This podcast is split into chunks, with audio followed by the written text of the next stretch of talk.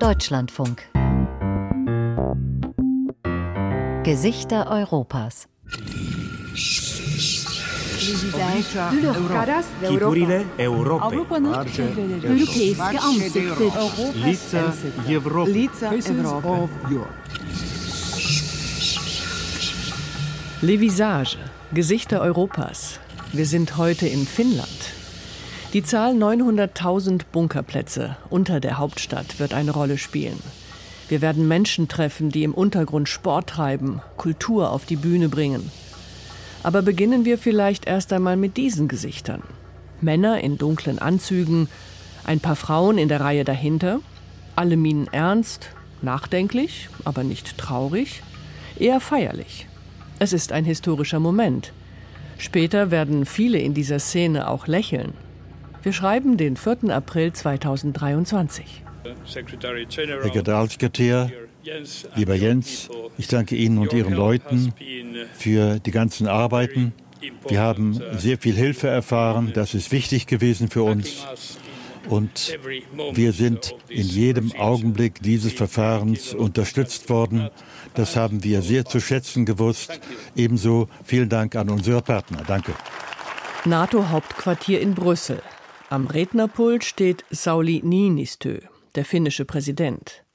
Neben ihm steht Jens Stoltenberg, der NATO-Generalsekretär.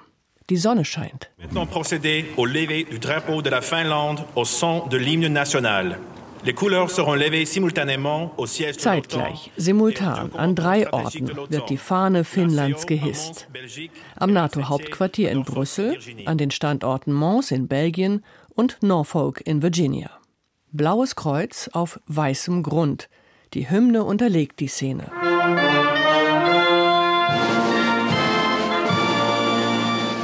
Die finnische Fahne braucht einen Moment, bis der Wind sie packt und entfaltet.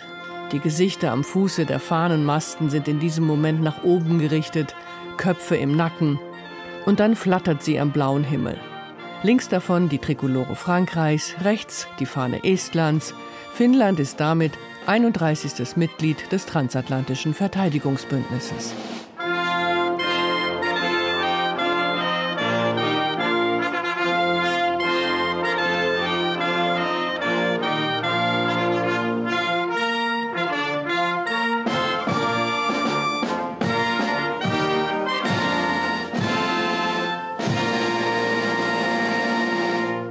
Sie hören Gesichter Europas Helsinki Underground Das Unterirdische und das Oberirdische von Gunnar Köhne Moderation und Redaktion Ursula Welter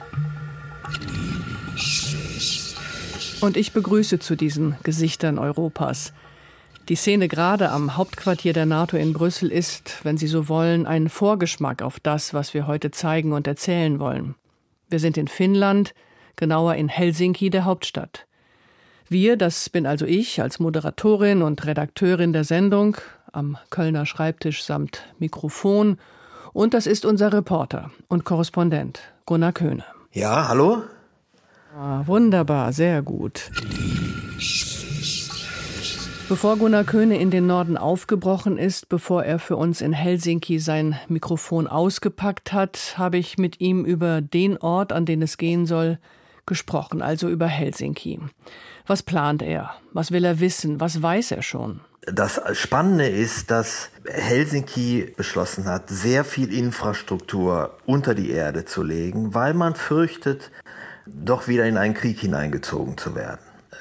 Dass man entschieden hat, wir, wir bauen auch unterirdisch, einerseits, weil es städteplanerisch, politisch sinnvoll ist, andererseits, weil wir diese Räume brauchen im Falle eines Krieges hm. oder eines anderen Katastrophenfalls, vielleicht AKW-Unfall oder ähnliches. Hm. Das Ausmaß, das kann man sich hier nicht vorstellen. Ich meine, wir diskutieren, welche Bunker wir noch haben, aber Finnland hat sich da gerüstet und es geht, glaube ich, nicht nur um Helsinki. Na, hauptsächlich Helsinki. In Helsinki ist es sehr augenfällig, aber andere Großstädte wie äh, Turku haben haben eine ähnliche Infrastruktur. Mhm. Aber Helsinki als Hauptstadt sieht sich da sehr in der Pflicht. Es gibt inzwischen so viele, so viel Platz unterirdisch, dass da mehr Menschen aufgenommen werden könnten, als Helsinki eigentlich Einwohner hat. Also die ganze, das ganze Südwestfinnland könnte da Zuflucht suchen im,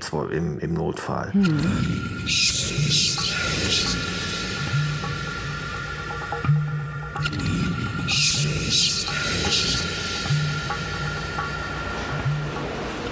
It's not the one bomb.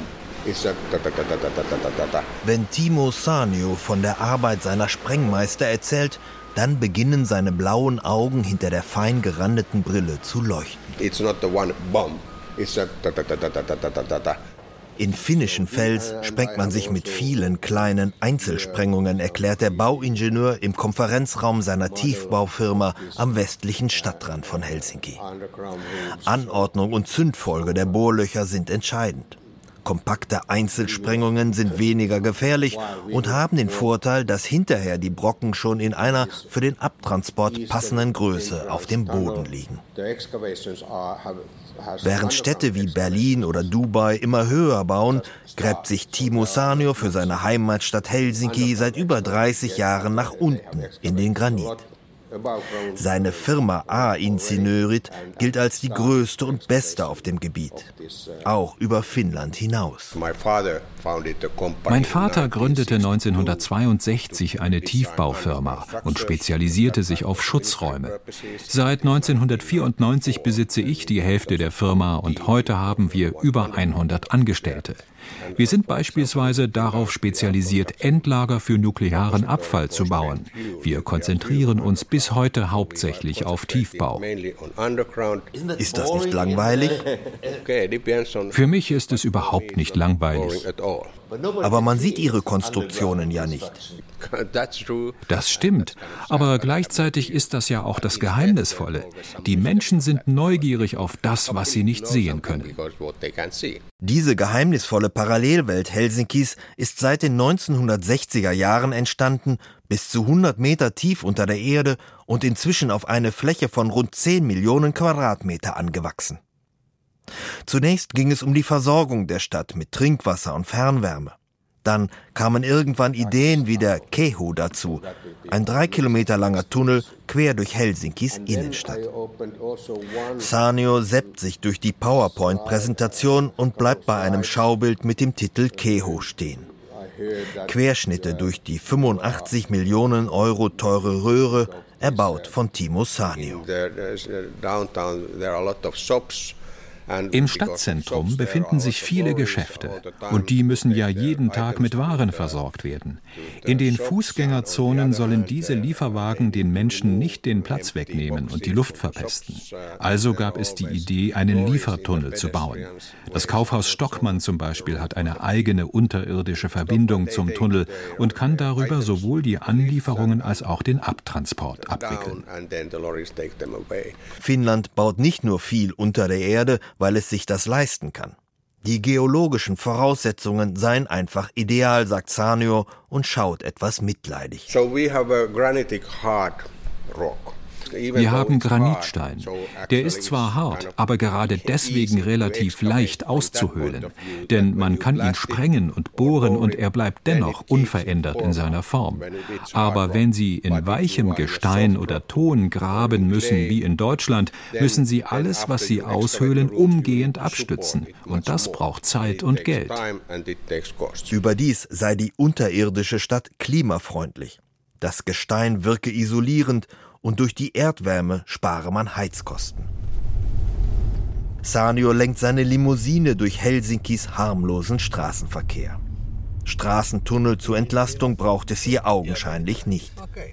Wegen des guten öffentlichen Nahverkehrs und der kurzen Entfernungen spielt der Pkw-Verkehr in Helsinki, insbesondere in der Innenstadt, eine vergleichsweise geringe Rolle.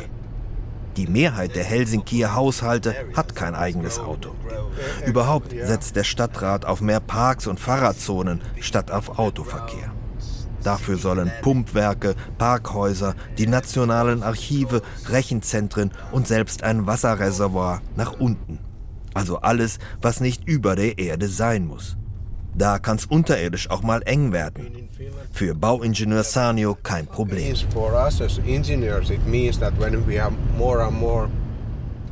Für uns Ingenieure bedeutet das, dass wir unterirdisch dann auch dreidimensional bauen müssen. Das heißt, wir müssen Tunnel und Räume auf verschiedenen Ebenen anordnen. Das ist der Vorteil gegenüber überirdisch. Dort geht alles bloß auf einer Ebene.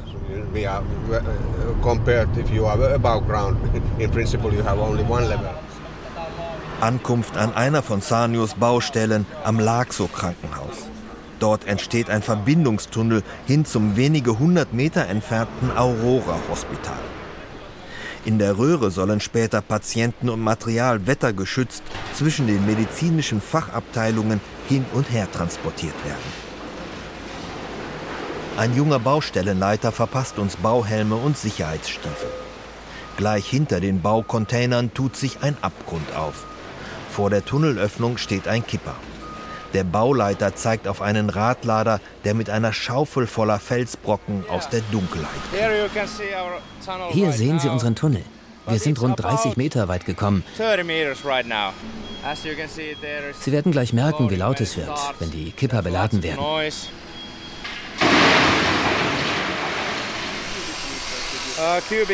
Wie viel Kubikmeter es sein werden am Ende? Rund 200.000. Was machen Sie mit 200.000 Kubikmeter Fels? Ein Teil geht zu unseren anderen Baustellen, wenn wir dort auffüllen müssen. Und ein Teil geht zu dem Brückenbau dort drüben. Timo Sanio schaut dem Treiben in der Grube zufrieden zu. Jede Schaufel Felsgestein bringt gutes Geld ein. Aber Finnland ist ein wohlhabendes Land mit einer wohlhabenden Hauptstadt. Im Jahr 2022 erzielte die Stadt Helsinki einen Überschuss von 733 Millionen Euro. Die Stadtväter haben also immer etwas Geld übrig für teure Tunnel. Ich würde sagen, allein Grabung und Abtransport kosten etwa 100 Euro pro Kubikmeter. Wie weit kommt ihr am Tag?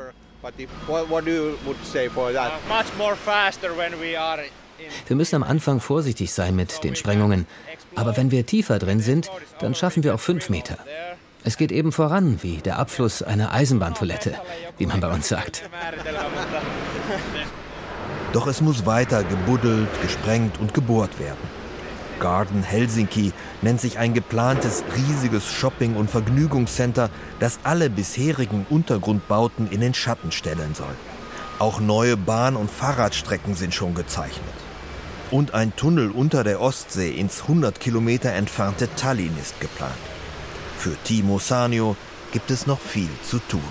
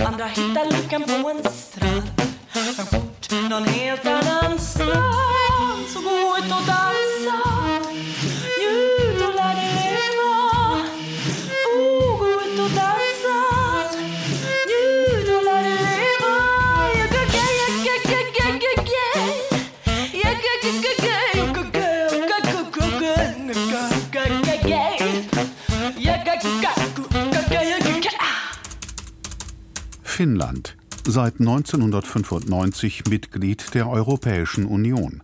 Fläche 338.145 Quadratkilometer. Hauptstadt Helsinki. Amtssprachen Finnisch, Schwedisch. Staatsform Republik. Währung Euro.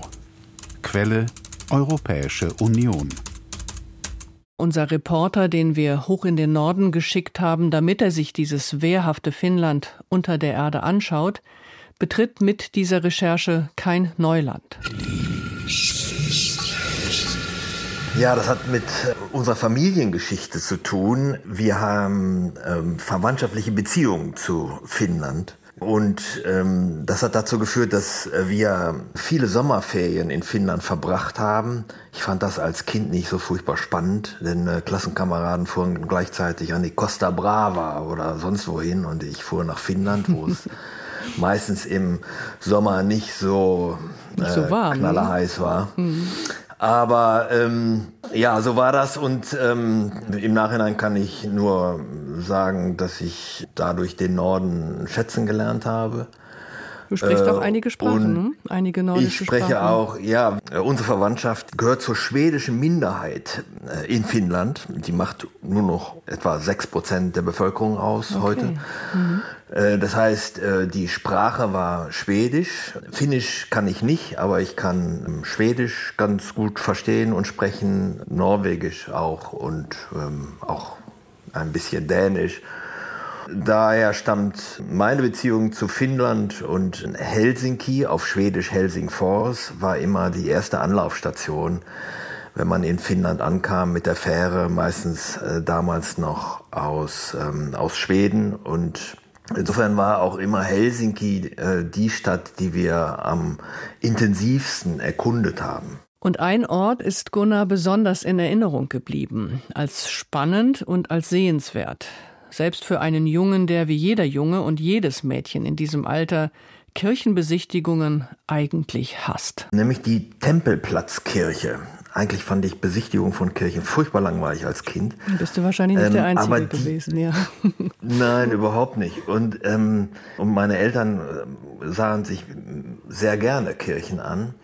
Aber diese äh, Tempelplatzkirche, die war relativ neu, die war erst erbaut worden 1969, also als wir da Anfang der 70er Jahre hinfuhren, war die noch, war das noch eine richtige Attraktion. Und die, diese Tempelplatzkirche ist in den Granitfels gebaut. Das ist auf einer Anhöhe in der Innenstadt von Helsinki, also eine Art Höhlenkirche mit einer Lichtkuppel oben drauf. Also eigentlich nicht unterirdisch, aber eben doch in so einer Höhlenatmosphäre. Und das fand ich ganz spannend ähm, als Kind. Und jetzt also Recherche fürs Radio. Nicht mehr als Junge, dessen Eltern Kirchen besichtigen wollten, sondern als Reporter für den Deutschlandfunk. Derselbe Ort, Jahrzehnte später.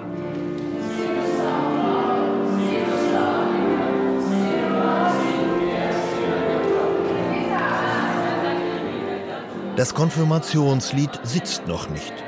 Vergeblich versucht die Pastorin mit aufmunternder Mimik während des Dirigats die zwei Dutzend Jugendlichen aus ihrer Lethargie zu holen. Es ist die Generalprobe vor der Konfirmation. Und das nicht in irgendeiner Kirche, sondern in der Tempelplatzkirche von Helsinki. Eine der beliebtesten architektonischen Attraktionen Finnlands, entworfen von den Brüdern Turmo und Timo Suomalainen, in den 1960er Jahren und seitdem Anziehungspunkt für jährlich bis zu einer Million Besucher.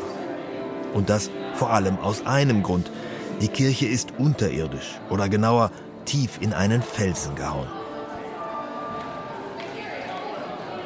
Während die Konfirmanden Eingang und Aufstellung bei der Segnung proben, schauen japanische Touristen staunend hinauf zur Kuppel. Ein Kupferdach mit strahlenförmig angeordneten Fenstern. Die meterhohen Kirchenwände sind unbehauener Fels, gemustert mit vertikalen Bohrkanälen. Im Souvenirshop kann man original finnische Granitsteinchen für zwei Euro kaufen. Einen Kirchturm hat das Gotteshaus nicht. Das kam 1969, im Jahr der Einweihung, nicht überall gut an, erzählt Heli Suchtala Uvalic, Verwalterin der Tempelplatzkirche. Also das war ganz einfach zu modern. So sieht nicht eine Kirche aus. Also man meinte, die Kirche, wenn man so das in den Felsen reinbaut, dann muss zu dunkel sein wie eine Höhle und äh, so weiter und so fort. Äh, so war das ja nicht am Ende, aber so hat man damals gemeint. Suchtali Uvalic hat sich mit Tomi Kartunen von der lutherischen Kirchenspitze zusammengesetzt. In einem kleinen Büro, abseits von Warteschlange und Souvenirshop, bei Kaffee und Keksen. Der Kirchenmann, auch er deutschsprachig dank guter Verbindungen zu deutschen Protestanten, blickt betrübt. Man besitze zwar schöne Bauten, Aber die Lage sei auch für die finnische Kirche ernst. Wir hatten noch vor 30 äh, Jahren ungefähr 90 Prozent der Bevölkerung gehört in der lutherischen Kirche und jetzt vielleicht 65 Prozent. So ist es ziemlich schnell ist es untergegangen. Die finnische Kirche sucht nach Auswegen aus der Säkularisierung. Denn auch in Finnland wenden sich viele Menschen von der Institution Kirche ab. Die Tempelplatzkirche sei schon immer andere Wege gegangen, erzählt Heli Suchtala Uvalic. Hier durften auch schon Leute auftreten, die man eher woanders vermuten würde. Wir haben äh, viel also Heavy Metal Konzerte gehabt. Wir hatten sogar diese Heavy Metal Messen früher. Jetzt haben wir keinen Pfarrer, der das machen kann, aber also in Finnland liebt man ja Heavy Metal Musik. So. Also wenn wir diese hätten, dann würden also viele mehr Leute kommen und auch von den jüngeren Generationen und das wäre ja super. Dennoch, die Tempelplatzgemeinde gehört noch zu den größten der Stadt. 30.000 Mitglieder zählt sie, sagt Heli Suchtala Uvalic, sichtlich stolz. Es gäbe noch genug Taufen, Hochzeiten und Konfirmationen. Die Einnahmen aus Eintritt, Büchern und Postkarten machten sie zudem zu einer der wohlhabendsten Gemeinden der Stadt.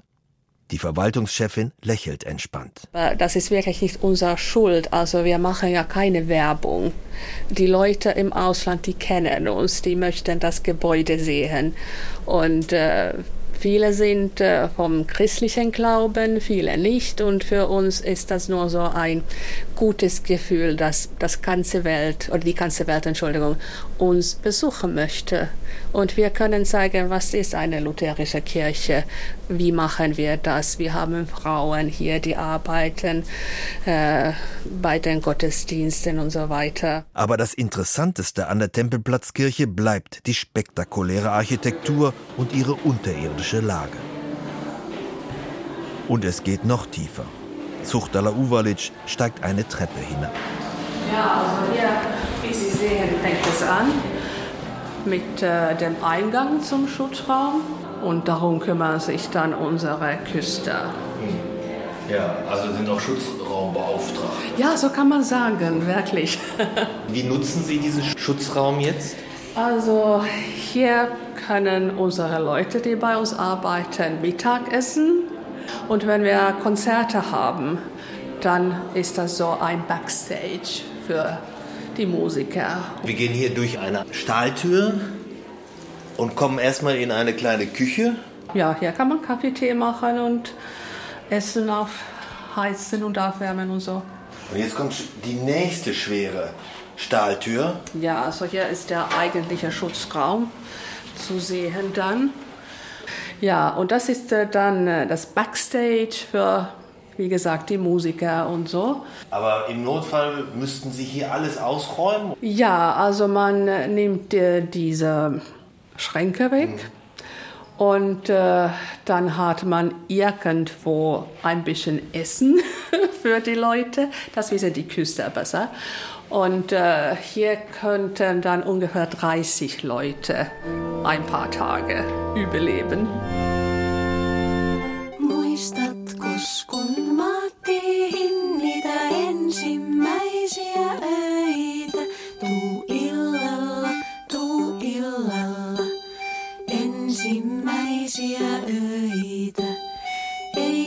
Silloin muistettu niitä raskaita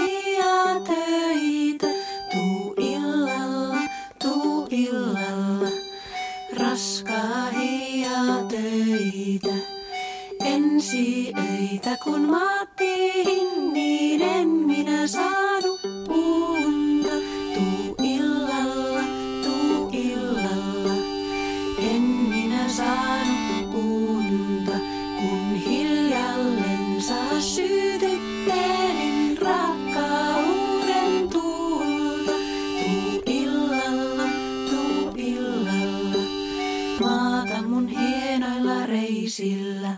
Die Felsenkirche in der Innenstadt von Helsinki bietet also beides, das Unterirdische, das Oberirdische. Bevor Gunnar Köhne zu seiner Recherche aufgebrochen ist, wollte ich von ihm wissen, denn ich selbst war noch nie dort, woran man eigentlich im Stadtbild erkennt, was da alles schlummert unter der Erde. all die Räume und Installationen, die mit dem Sicherheitsbedürfnis Finnlands zu tun haben. Wie findet man die, in guten wie in schlechten Zeiten? Ja, was man überall sieht, sind, wenn man sie kennt, diese Kennzeichen für Zivilschutz, also Hinweise, wo man äh, Zuflucht suchen kann im Falle einer Katastrophe, eines Krieges. Das sind so Symbole, die sind ähm, nicht so schnell zu entdecken, ähm, aber ähm, das können Keller sein in Wohnhäusern, das können aber auch U-Bahn-Stationen und anderes sein. Prominentes Beispiel, und die Bilder gehen immer wieder um die Welt, die Schwimmhalle. Fröhlicher Trubel vor ernster Kulisse, tief unter der Erde. Das Schwimmbad Itekeskus ist mitten im, oder sollte man besser sagen, mitten unter dem gleichnamigen Sozialbauviertel am Stadtrand von Helsinki gelegen. Der Eingang in dem von Bäumen überwachsenen Felshügel ist nicht leicht zu finden. Dahinter führt ein 50 Meter langer, gewundener Gang nach unten und nun steht Bademeister Wille Laukanen vor einem und strahlt. Ein Sportskerl in weißen Shorts und Badelatschen. This is very exotic place. These days uh, tourists come and uh, want to see das ist ein sehr exotischer Ort. In diesen Tagen kommen viele Touristen und auch Journalisten wie Sie. Aber wir haben außer Touristen auch ganz normale Badegäste, Sportler und Besucher unseres Fitnessraums. Like normal people, yeah, who comes to swim and or to the gym. Laukanen steht an einer Balustrade unter ihm das 50-Meter-Becken, wo Rentner langsam ihre Bahnen ziehen. Über ihnen die gewölbte Felsendecke. Auf Wunsch auch bunt anstrahlbar. Itekeskus ist Badehöhle und Bunker zugleich. Unter dem Becken, noch eine Etage tiefer, befinden sich zwei dicke Türen, dahinter ein verzweigtes Tunnelsystem. Im Notfall müsste Bademeister Laukanen aber erst einmal das Wasser ablassen und Platz für 4000 Menschen machen.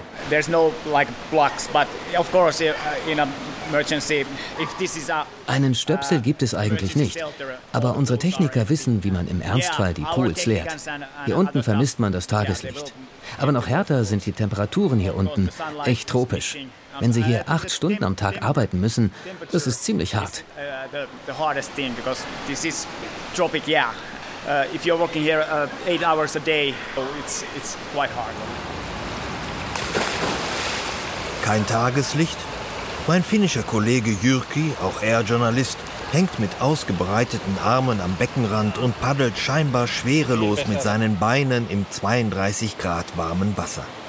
Er liebt dieses Schwimmbad mit seinen Sprungbecken, Rutschen, Jacuzzis und Massageräumen. Je tiefer unter der Erde, desto besser. Also wir haben ja im Winter sowieso kaum Tageslicht und wir sind daran gewöhnt, also unter Kunstlichtern Sport zu machen in der Freizeit. Aber im Sommer ist ein unterirdisches Schwimmbad keine richtige Alternative eigentlich für einen Finn. Naja, doch, also wenn, wenn es zu heiß wird da draußen, also bei 30 Grad fühle ich mich persönlich nicht mehr so gut. Und dann gehe ich schon ganz gerne äh, unter die Erde, denn da ist es kühler. Kühl mag es der Finne, außer natürlich, er sitzt in der Sauna. Im Schwimmbad Itekeskus gibt es gleich sechs davon. Vielleicht peinlich werden. Jürki, Handtuch um die Hüften, nimmt mich mit in 80 Grad und greift gleich zum Holzeimer. Ah. Vielleicht machen wir Aufguss. Ja.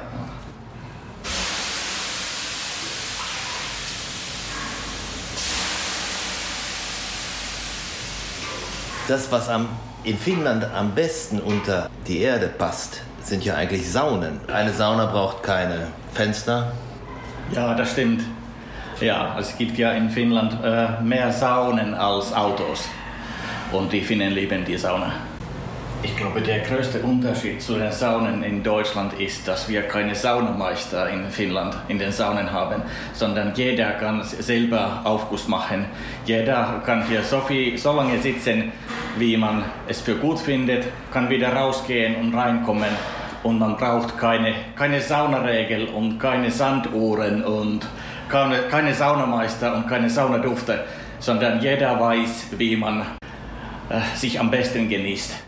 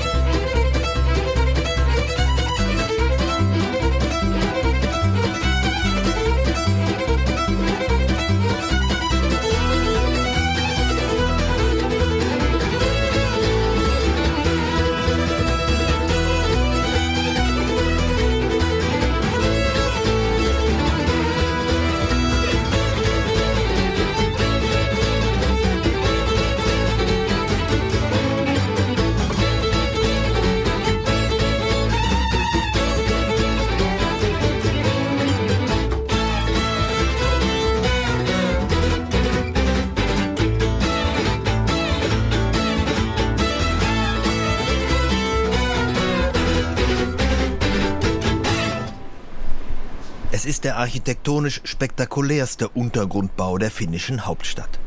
Das Kunstmuseum Amos Rex. Von außen erkennbar an Oberlichtern, die trichterförmig aus dem Boden wachsen. Und an einem Belüftungsrohr in der Form eines Dampferschlotes. Kai Karzio, der Direktor des Museums, bittet zum Rundgang. Well, the, the history of the building nun, die Geschichte des Gebäudes besteht aus zwei Teilen.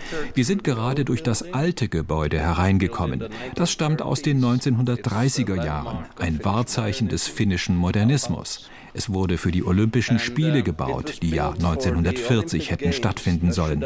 Es diente später als Einkaufs- und Vergnügungszentrum. Well, wir, die Stiftung Konstsam Fündet, haben das Gebäude 2012 übernommen, um daraus ein neues Kunstmuseum zu machen. Der Name Amos Rex setzt sich zusammen aus dem Vornamen des Stiftungsgründers Amos Anderson und Rex war der Name des Kinos, das früher im Hauptgebäude untergebracht war. Es war aus Denkmalschutzgründen nicht möglich, das alte Gebäude umzubauen, also planten wir einen Anbau. Es stellte sich heraus, dass wir auch für einen Erweiterungsbau über der Erde keine Baugenehmigung bekommen würden. Die einzige Möglichkeit, die uns blieb, war, unter die Erde zu gehen. The only option was to go underground. What we wanted underground was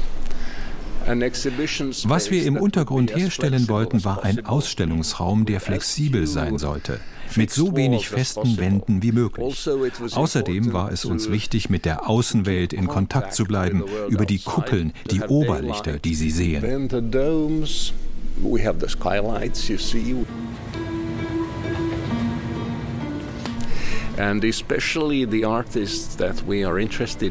Wir wollen besonders solche Künstler anziehen, die einen großen Raum brauchen, in dem sie sich ihre eigene Welt erschaffen können. Die sind von unseren Räumlichkeiten immer sehr begeistert. Wir konzentrieren uns auf zeitgenössische Kunst, aber nicht ausschließlich. Und wir haben einen besonderen Fokus auf junge Menschen. Unsere Besucher sind immer wieder überrascht. Sie können nie wirklich wissen, was sie erwartet, außer dass sie in etwas eintreten, das in gewisser Weise eine andere Welt ist. Something which, which is in a way a different world.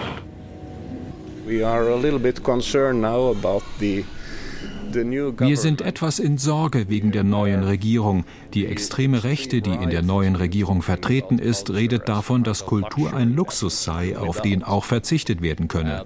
Unsere Besucher, die für den Eintritt manchmal Schlange stehen, haben sie offenbar nicht gefragt, obwohl sicher auch der eine oder andere ihrer Wähler darunter ist. Die Rechtspopulisten auch in Finnland haben solche Wahlerfolge, dass ihre Wähler inzwischen überall sind.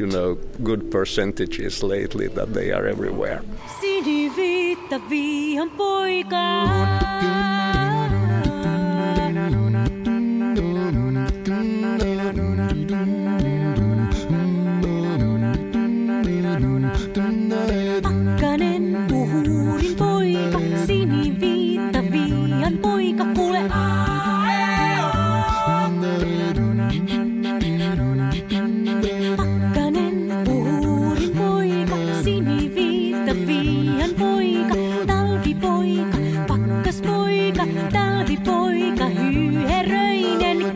leik ut lett.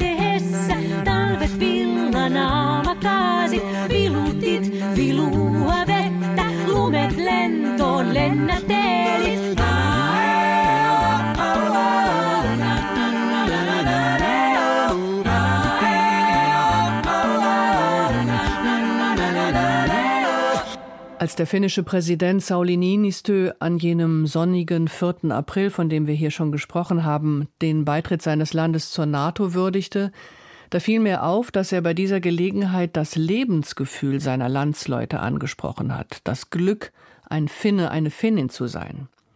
Glück, dass es zu schützen gelte, sagte der Präsident.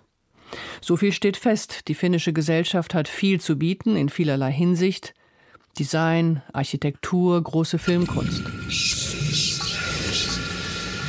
Aber wie steht es mit der These, Finnen seien auch Großmeister im Schweigen? Ist das ein Klischee? Auch darüber habe ich mit Gunnar Köhne, unserem Reporter, gesprochen und er erinnert sich ganz gut an prominente Beispiele für diese finnische Kurzsilbigkeit. Ja, das ähm, ist einerseits ein bisschen Klischee, aber andererseits stimmt das auch. Ich kann mich entsinnen, ich sollte mal als, als junger Journalist ein Interview hier im Rahmen der Berlinale machen mit dem finnischen Regisseur Aki Kaurismäki. Mhm, dem Bruder von, von Mika. Hm, ja, ja mhm. von Mika. Und ich bekam immer nur einsilbige Antworten wie ja, nein, kann sein. Und also das konnte man in die Tonne hauen, das Interview. Es wurde, konnte also nicht verwendet werden. War aber ein sehr netter Nachmittag, den ich so mit ihm verbracht hatte.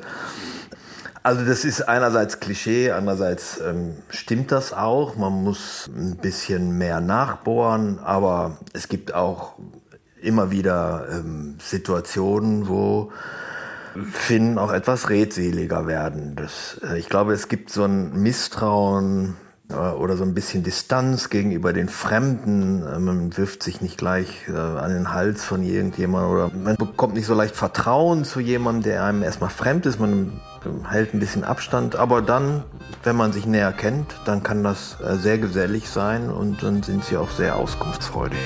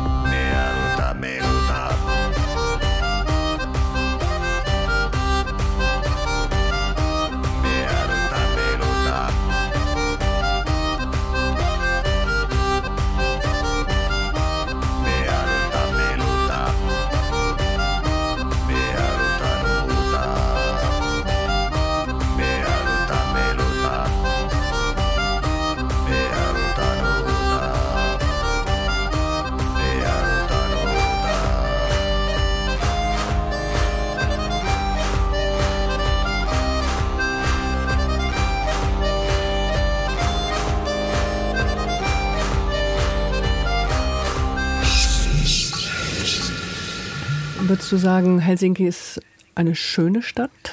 Ja, sie hat reizvolle Ecken. Sie ist nicht besonders alt. Sie war viele Jahrhunderte aus Holz gebaut. Das ist immer wieder abgebrannt. Dann ist es äh, ja Teil der, des, des äh, Zarenreichs gewesen. Dann hat man's, äh, haben die Russen ähm, es in Stein, jedenfalls im Innenstadtbereich, ähm, sehr nach russischer Art und Weise wieder aufgebaut. Und aus dieser Zeit stammen die meisten alten Gebäude, dort noch äh, große Kirchen, äh, das Senatsgebäude und andere. Aber es hat wunderbar, und das davon profitiert vor allem natürlich von der ähm, Lage direkt am Wasser. Es gibt vorgelagerte schöne Inseln, die man besuchen kann, Festungsinseln. Und im Sommer da entlang des Wassers zu promenieren, ähm, ist einfach wunderbar. Und dann hat es natürlich all die Sehenswürdigkeiten der Moderne, natürlich vor allen Dingen die Gebäude des großen Architekten Alva Alto oder eben auch diese tolle Tempelplatzkirche. Das alles, was Gunnar Köhne hier aufzählt, ist überwiegend oberirdisch. Was er unten unter der Erde vorgefunden hat, sind Straßen, Museen, Schwimmbecken, Saunalandschaften. Wir haben jetzt schon einige Beispiele kennengelernt von diesem Masterplan Underground. Und es gibt noch vieles mehr. Universitätsbibliothek Helsinki, Abteilung Kulturgeschichte. Unglaubliche vier Stockwerke unter der Erde. Das schauen sich auch nicht kulturgeschichtlich Interessierte gerne an. Einen Schutzraum gibt es hier unten selbstverständlich auch. Neben dem Eingang mit dem schwarzen Dreieck steht das Regal mit der Signatur RUS für Russland.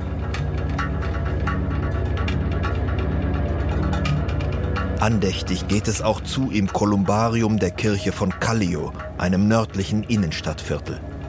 2500 Fächer stehen dort für Urnenbestattungen auf Zeit zur Verfügung, bevor es zur ewigen Ruhe an andere Orte weitergeht. Die Webseite der Gemeinde verzeichnet 60 unterirdische Bestattungen pro Jahr.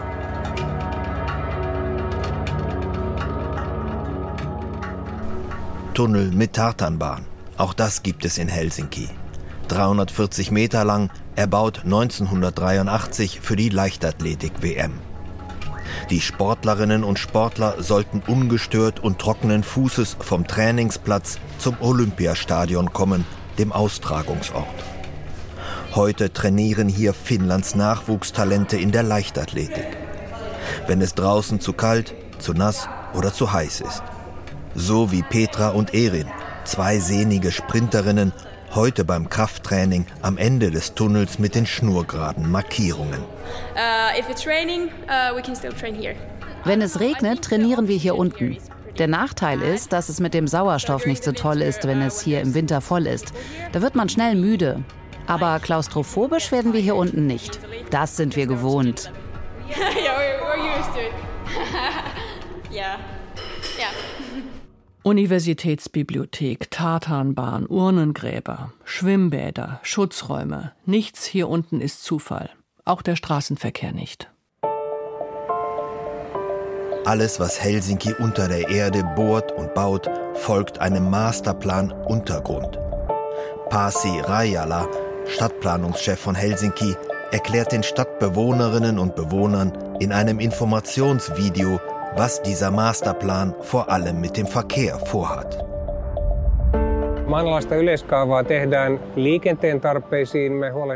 Der Untergrundmasterplan richtet sich nach den Bedürfnissen des Verkehrs. Er soll sicherstellen, dass der Autoverkehr, der Bahnverkehr, die Straßenbahn und besonders Fußgänger und Radfahrer in Zukunft bessere Bedingungen haben als heute. Darum soll der Logistik- und Warenverkehr im Zentrum nach Möglichkeit unter die Erde. Und dann ist noch die Frage der Erdwärme Teil des Masterplans.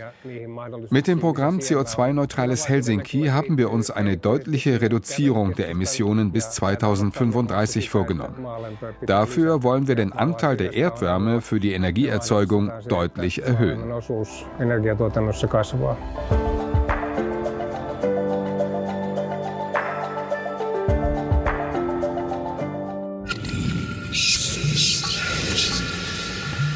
Es war einerseits städtebaulich klug, weil man immer gesagt hat, wozu braucht eine Schwimmhalle notwendigerweise äh, Tageslicht? Wenn man da eh nur ins Becken springt und hin und her schwimmt. Mhm. Äh, wozu braucht ähm, ein Rechenzentrum Tageslicht? Kann auch unterirdisch gebaut werden. Ein Rechenzentrum muss ohnehin kühl sein. Wozu braucht eine Eishockeyhalle Tageslicht. Das ist auch etwas, was man wunderbar äh, unter die Erde legen kann. Und natürlich auch Straßen, vor allen Dingen die Stadtautobahnen, die Hauptverkehrsachsen, die legen wir in Tunnel unter die Stadt und auch Bahnhöfe. Hm. Aber äh, Geld und, spielt doch sicher Gunnar, auch eine, eine Rolle, denn das ist ja viel teurer unterirdisch. Da sind wir uns einig. Ja, ne? das, das ist eigentlich spannend, denn wir haben es hier mit Granitfels zu tun. Das ist enorm aufwendig und teuer, sich da durchzufräsen. Wer bezahlt das und ist es vielleicht doch auch gelegentlich mal umstritten? In einem Punkt kann man wahrscheinlich sicher sein, dass sich die Einstellung dazu dann vielleicht auch geändert hat bei dem einen oder anderen, je nachdem, wie die Diskussion lief, so wie sich die Einstellung zum NATO-Beitritt geändert hat.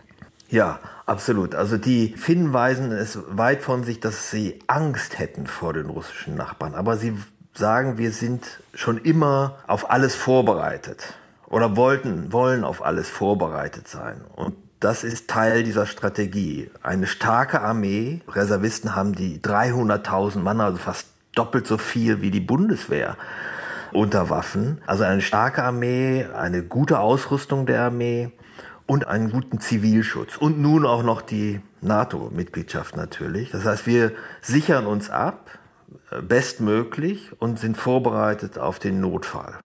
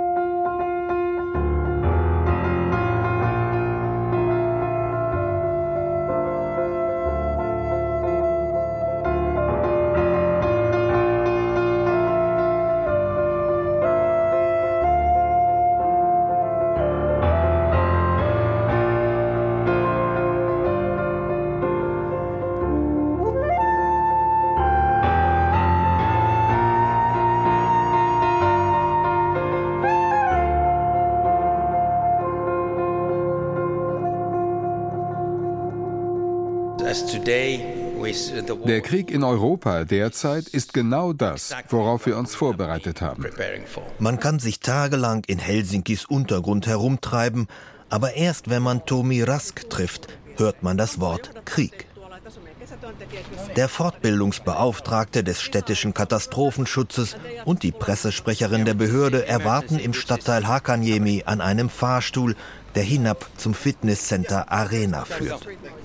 Angeboten werden dort laut Aushang unter anderem Badminton, Futsal und Aerobik. Doch wenn Tommy Rask, ernster Blick, dunkle Uniform und schwerer Schlüsselbund diesen Fahrstuhl nimmt, dann geht es nicht um Freizeitvergnügen, dann geht es um Fragen des Überlebens. Die Fahrstuhlfahrt gibt Ihnen einen Eindruck davon, wie tief wir fahren. Wie tief denn? Etwa 20 Meter unter die Erdoberfläche. Unten angekommen, geht es an geparkten Autos vorbei in einen von Neonlicht erhellten Gang. Die buckligen Wände sind schorfig vom Spritzbeton. Über unseren Köpfen verlaufen baumdicke Versorgungsröhren. In einem Abzweig stehen Stockbetten. Vor uns blaue Stahltüren. So we have a maintenance corridor here hier haben wir einen Versorgungskorridor und dahinter beginnen die Zufluchtsräume. Dort ist Platz für 6000 Menschen.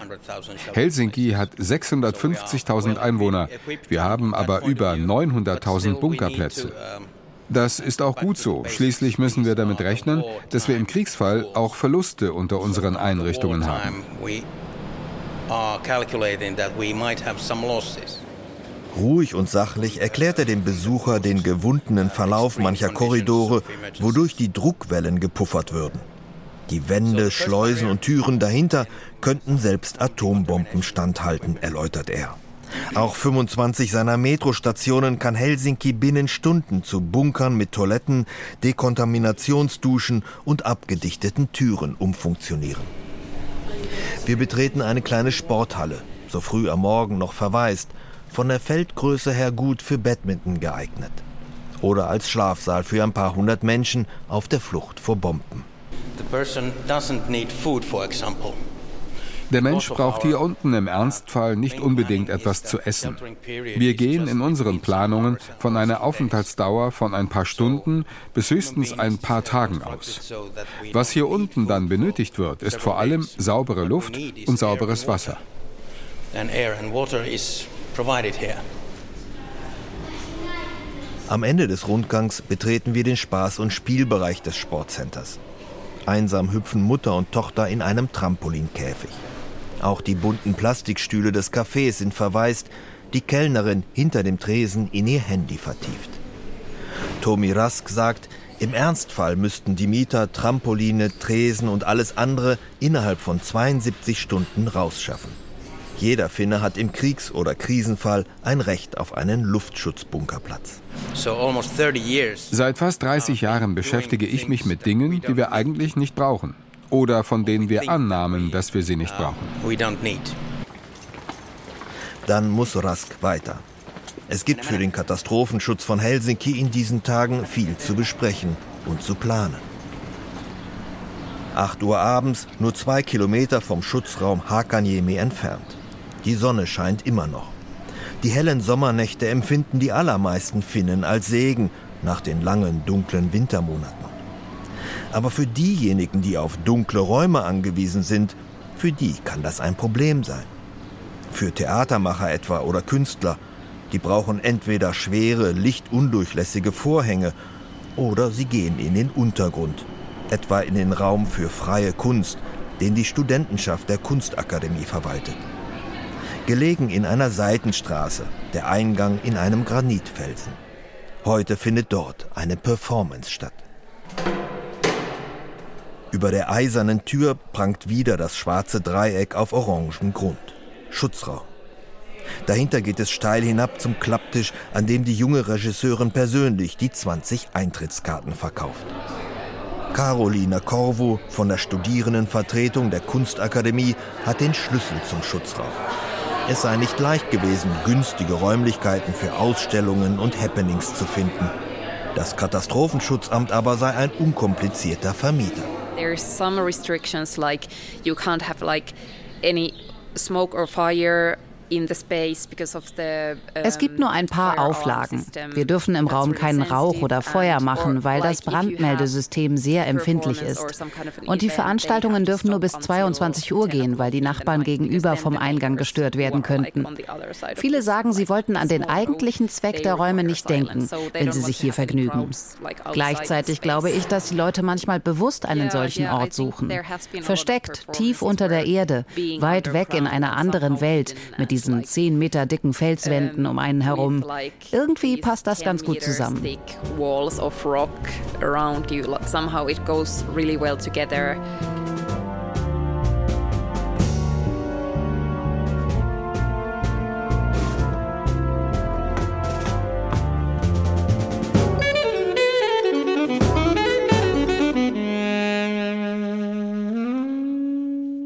Ja, und dann habe ich gesehen, Tango. Da waren dann Bilder von großen Sälen gefüllt mit Paaren allen Alters, die Tango tanzten. Das hat mich überrascht. Ja, ja, das ist eine bittere Fehde zwischen Argentiniern und Finnen, das wer denn das Tango nicht. erfunden hat. Ja.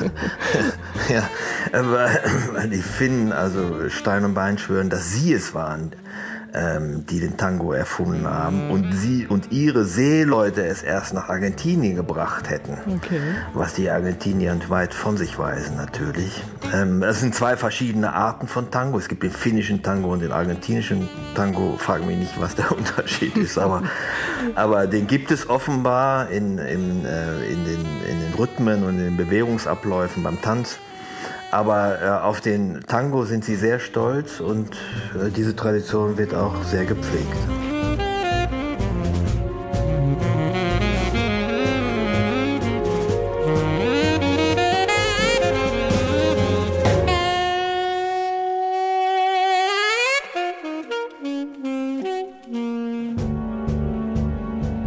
Gesichter Europas waren das. Helsinki Underground das Unterirdische und das Oberirdische von Gunnar Köhne. Moderation und Redaktion Ursula Welter. Musik und Regie Simonetta Dibbern.